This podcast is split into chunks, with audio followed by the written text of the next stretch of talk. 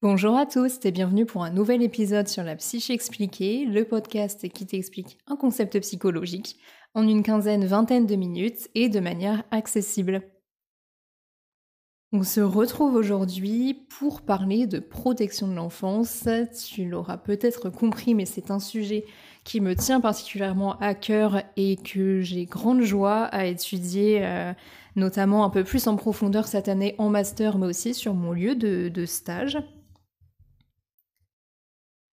En plus, euh, la problématique, en tout cas le, concept d'attachement, t'avait visiblement beaucoup plus sur le, premier épisode que j'avais fait il y a euh, quelques mois maintenant.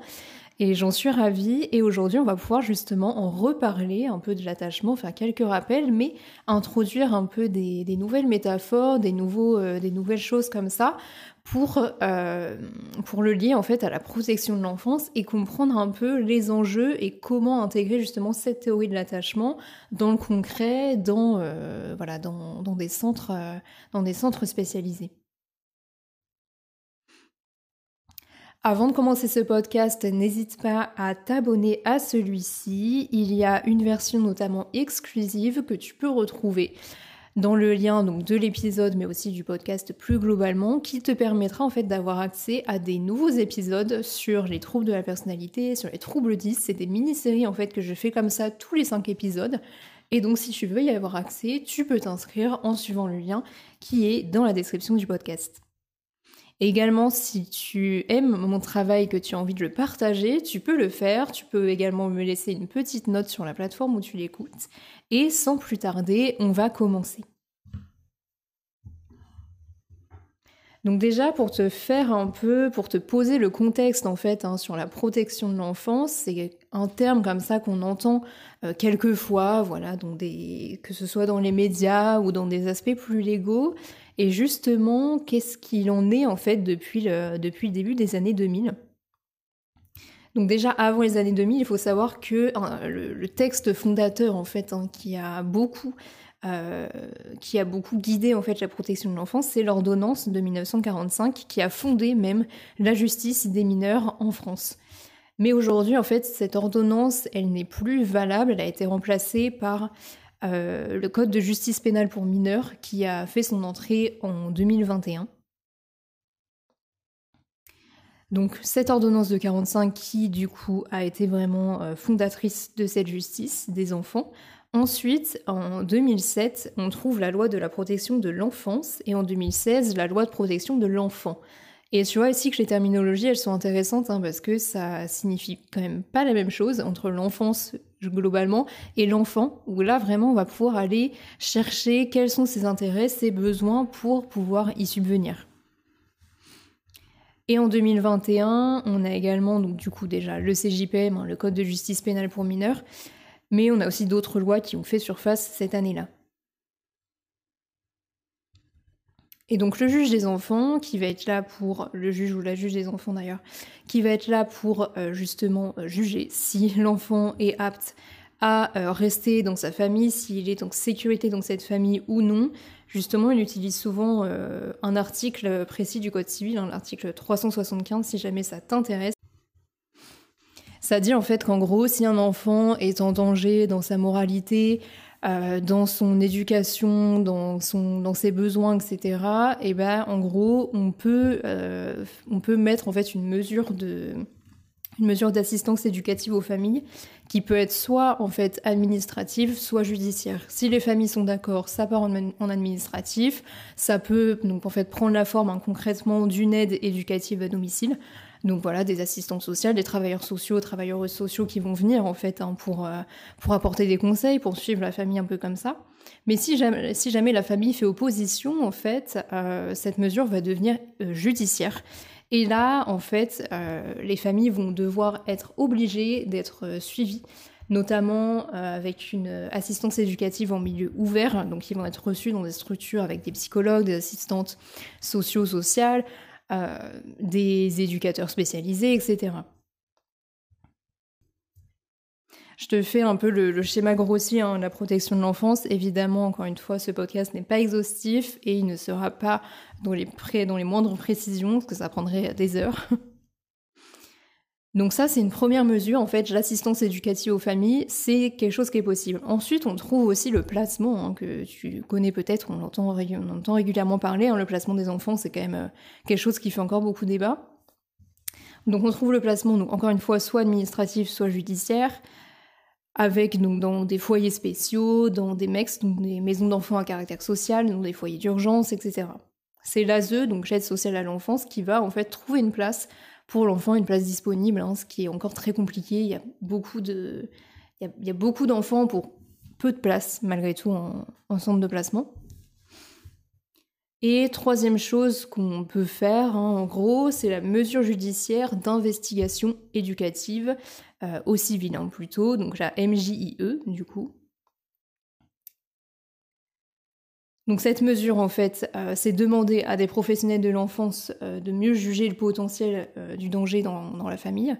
Donc ça va être une mesure comme ça d'investigation. Donc les psychologues ici vont pas être dans des démarches d'accompagnement, mais plutôt dans des démarches évaluatives, justement, puisque malheureusement, quand on travaille dans le milieu judiciaire avec les enfants, les adultes, peu importe quelle population, c'est compliqué. En fait, le temps judiciaire nous impose de devoir travailler assez rapidement et du coup, on n'a pas le temps de faire des psychothérapies. Évidemment, les familles peuvent être renvoyées, euh, enfin, pas forcément renvoyées, mais on peut travailler en collaboration avec des, centres médico-psychologiques, des CMP, par exemple, qui peuvent les recevoir.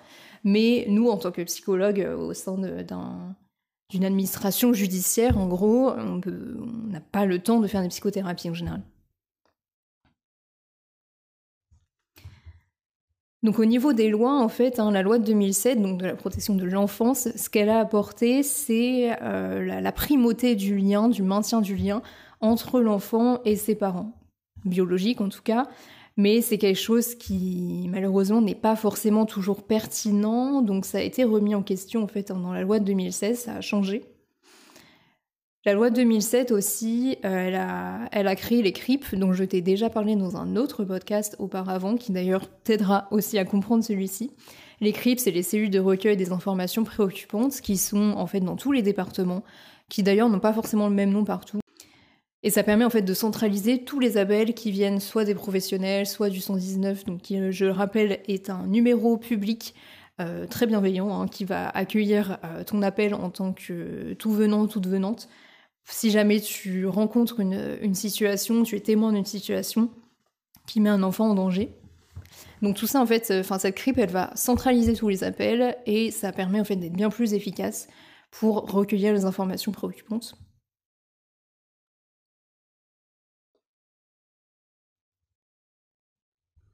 Donc en 2016, hein, la loi de protection de l'enfant, cette fois-ci, elle va casser du coup le, mythe de la primauté du lien euh, entre l'enfant et son parent biologique. Le, parent va, toujours rester important hein, dans la prise en charge de l'enfant, déjà parce qu'un enfant ne vit jamais seul. Hein. Enfin, évidemment, ça peut arriver dans certains cas, mais globalement, un enfant seul n'existe pas, comme disait Winnicott. Le parent ici va devenir un partenaire au même titre que euh, les professionnels qui l'entourent. Donc voilà, c'est un membre comme ça de l'équipe qui peut euh, bah, évidemment aider à la prise en charge de l'enfant, être plus ou moins volontaire là-dedans, mais ça va pas être le tout puissant qui va décider de tout, surtout si euh, elle met son enfant en danger au quotidien. En 2021, donc c'est Adrien Taquet qui était ancien secrétaire du ministère d'État a, dit en fait, enfin a promulgué en fait dans sa loi le parrainage, l'importance du parrainage. Donc c'est quelque chose qui peut se faire même pour des enfants qui ne sont pas en danger. C'est avec l'association donc France Parrainage qui permet ça. En fait, il y a des bénévoles qui vont accompagner l'enfant dans toutes ses tâches euh, du quotidien mais qui n'ont pas les droits et les responsabilités de, ses parents. Mais voilà, c'est quelque chose qui fonctionne très bien. Euh, on le remarque hein, dans le milieu de la protection de l'enfance. C'est une mesure qui est vraiment très, euh, très, très efficace et très bénéfique. Donc euh, c'est quelque chose qu'on peut solliciter, voilà, euh, si jamais euh, on en ressent le, besoin en tant que parent.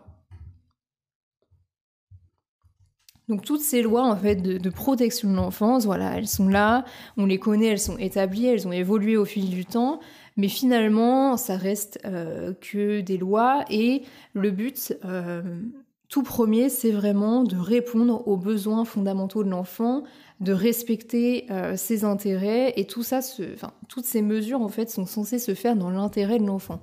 Mais les besoins de l'enfant, ça peut être assez euh, vague et assez vaste hein, finalement. Donc en 2017, il y a une conférence de consensus sur les besoins de l'enfant qui a euh, établi justement bah, qu'est-ce que, qu'est-ce que sont en fait les besoins fondamentaux de l'enfant. C'est d'ailleurs un document qui est trouvable hein, sur, sur Internet, donc si jamais ça t'intéresse, c'est tout à fait disponible. Donc déjà, il y a plusieurs catégories de besoins et pour un enfant, voilà, qui est euh, valide et qui euh, naît dans des bonnes conditions, euh, voilà, de, santé, socio-économique, etc. Il a besoin de ce qu'on appelle les besoins primaires universels. Donc les besoins, donc primaires évidemment nourriture, sommeil, hygiène, les besoins affectifs, les besoins stimulatifs, les besoins de sécurité. Et d'ailleurs, ce besoin de sécurité, il est vraiment fondamental puisque s'il n'y a pas de sécurité, euh, il n'y aura pas de, euh, besoin, il n'y aura pas d'affection qui sera comblée, de stimulation, etc. Si l'enfant ne se sent pas en sécurité, il ne peut pas se développer correctement. Un besoin également de limite, de cadre, d'éducation et des besoins sociaux. En gros, ça, c'est pour euh, tout enfant du monde qui est voilà, qui, est valide, qui n'a pas de soucis de santé mentale ou physique. Après, on trouve les besoins spécifiques. Donc les besoins spécifiques, c'est justement les enfants euh, qui font partie du circuit de la protection de l'enfance, euh, qui vont développer ce deuxième niveau de besoin. Ça, ils apparaissent en fait quand on n'a pas justement répondu à un besoin universel de l'enfant, ou pas de manière, euh, pas de manière adaptée. Donc par exemple, c'est des enfants qui vont avoir des besoins spécifiques au niveau de la dentition, au niveau de la masse graisseuse, voilà, peu importe. Mais voilà, c'est des besoins qui vont être développés parce que les premiers n'ont pas été justement euh, bien, euh, n'ont pas été bien pris en compte. Ensuite, on trouve les besoins particuliers, et donc justement, ces besoins particuliers vont être créés par, un handicap quel qu'il soit. C'est des enfants, donc les enfants non valides, qui vont être beaucoup plus sujets à des maltraitances. Hein. D'ailleurs, c'est la même chose pour les adultes. Donc ça, c'est pour les besoins particuliers. Et ensuite, le quatrième niveau de besoin, c'est les besoins créés euh, à cause des effets iatrogènes, donc euh, à cause d'une prise en charge en fait, hein. des effets secondaires d'une prise en charge. Un enfant placé, on sait que nécessairement, ça va pas être tout rose, c'est pas quelque chose qui est facile de retirer l'enfant euh, à sa famille, d'aller le mettre dans un endroit qu'il ne connaît pas, d'aller lui faire rencontrer des gens qu'il ne connaît pas. Enfin bref, voilà, même si c'est pour son bien à long terme et c'est quelque chose qui est fait seulement pour son bien, euh, on sait qu'on va quand même un moment faire du mal. Donc ça, ça peut créer des, besoins, euh, des besoins suite aux effets iatrogènes de, de la prise en charge. Donc voilà, ces lois, toutes ces mesures, euh, tout, le, tout, le, travail finalement des professionnels, que ce soit judiciaire dans la protection de l'enfance ou de l'ASE, donc de l'aide sociale à l'enfance, côté plus euh, psychologique, on est censé agir pour, euh, enfin, pour et toujours dans l'intérêt de l'enfant. Voilà, si on retire l'autorité parentale, par exemple, à des, à des, à des enfants, à des adultes, au tribunal par le juge des enfants, eh ben c'est pas quelque chose euh, qui se fait pour euh, appliquer une peine supplémentaire à l'adulte en fait. Hein. C'est pas le but. On, ne veut pas punir en plus l'adulte. On veut juste cette autorité parentale, c'est qu'à ce moment-là, elle avait normalement besoin d'être retirée pour le bien de l'enfant. Et donc, comment lier finalement la théorie de l'attachement à des enfants comme ça qui se retrouvent placés, qui se retrouvent accompagnés, qui se retrouvent sous tutelle, pupille de l'État. Ben, cette notion de l'attachement, en fait, c'est quelque chose qu'on peut euh, totalement utiliser en tant que psychologue ou même voilà assistant, assistant, assistant social, en tant que juge aussi, pour comprendre un peu mieux ce qu'il en est, où l'enfant en est en fait, et quel sera potentiellement son futur euh, devenir. Donc pour rappel, hein, la théorie de l'attachement, ça a été donc conceptualisé par John Bowlby et également euh, René Spitz, donc euh, plutôt euh, fin du plutôt XXe siècle. Hein. Et parmi les types d'attachement, on en a quatre. On a les sécures qui concernent en général 60, voilà, 50 à 60% des enfants dans un pays qui n'est pas en guerre, hein, notamment. On a ensuite les insécures avec les anxieux évitants, qui sont en général les, moins présents hein, dans la population. On a les résistants ambivalents, toujours dans ces insécures. Et ensuite, on trouve les désorganisés qui représentent 10 à 20% environ, euh, avec, c'est en général trouvé chez des personnes, euh, chez des familles justement, qui font subir de la maltraitance euh, à leur enfant. Mais c'est pas toujours le cas.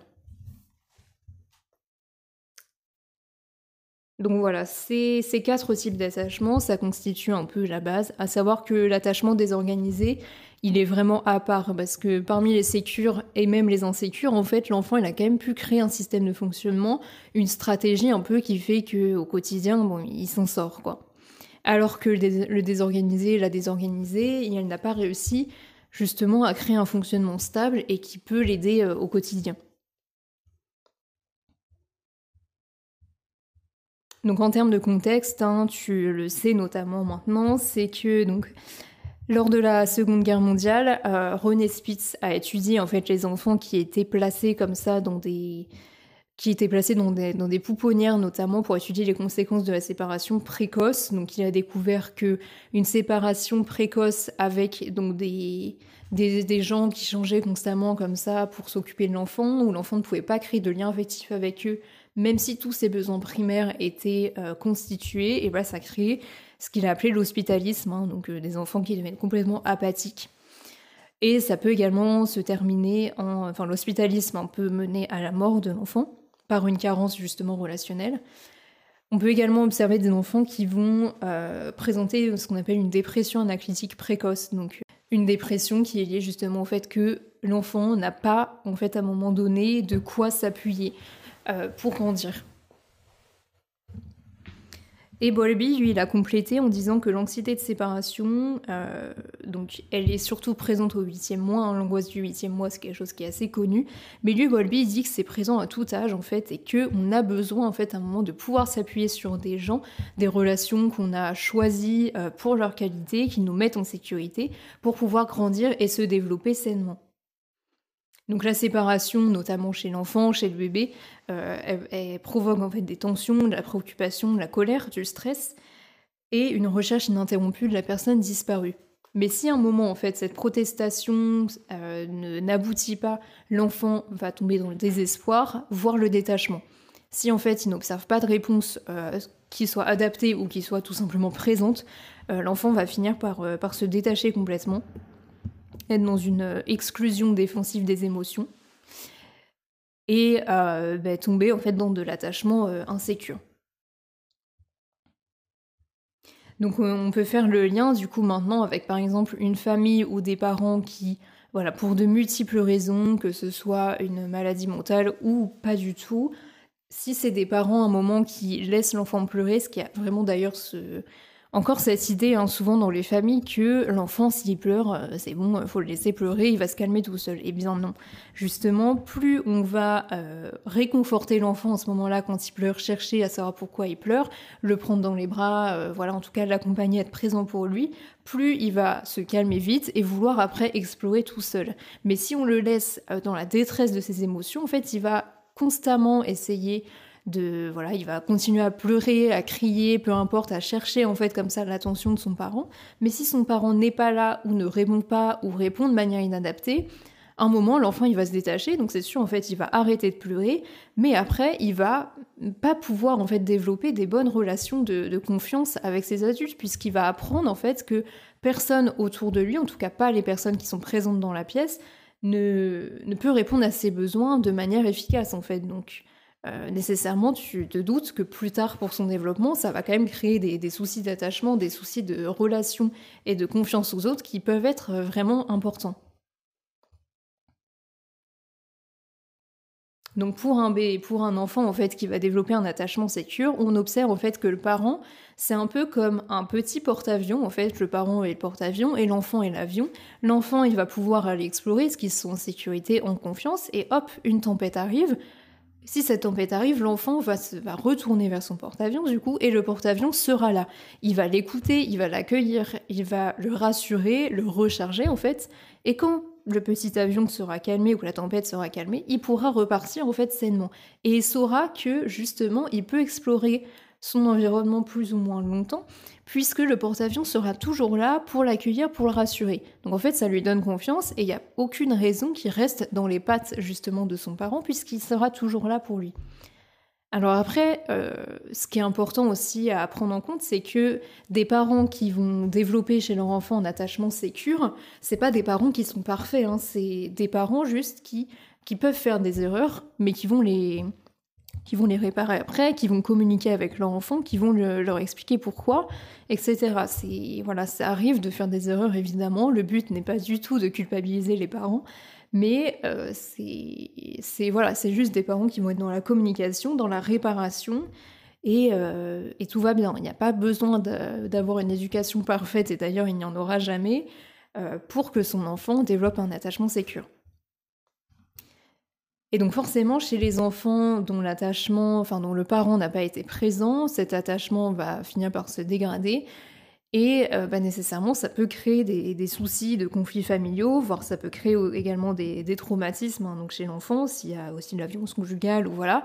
Puisque le parent qui va être préoccupé soit par des problèmes financiers, soit par des conflits justement avec son conjoint, sa conjointe, ne sera pas présent pour l'enfant. Donc en fait, tu vois bien que non seulement le parent il a des conflits de son côté, mais aussi de son côté de son enfant ça ne va pas. Et c'est là que ça peut mettre en danger son éducation, son développement, sa santé. Et euh, ainsi euh, aboutir à un enfant qui euh, arrive dans ce circuit de protection de l'enfance, qui sera potentiellement placé, etc. Donc voilà un peu pour euh, ce que je pouvais te dire aujourd'hui entre donc la théorie de l'attachement et un peu ce qu'on observe en protection de l'enfance et te faire un rappel justement de ces lois, de ce contexte. J'espère que ça t'aura plu comme concept et comme, euh, lien un peu que j'ai pu faire comme ça. N'hésite pas à me faire des retours, hein. tu peux me contacter sur les réseaux, j'ai également mon adresse mail, peu importe. N'oublie pas que tu peux également mettre une note à ce podcast s'il t'a plu et le partager. Et nous, on se retrouve dans trois semaines pour un nouvel épisode sur la psyché expliquée. Je te dis à bientôt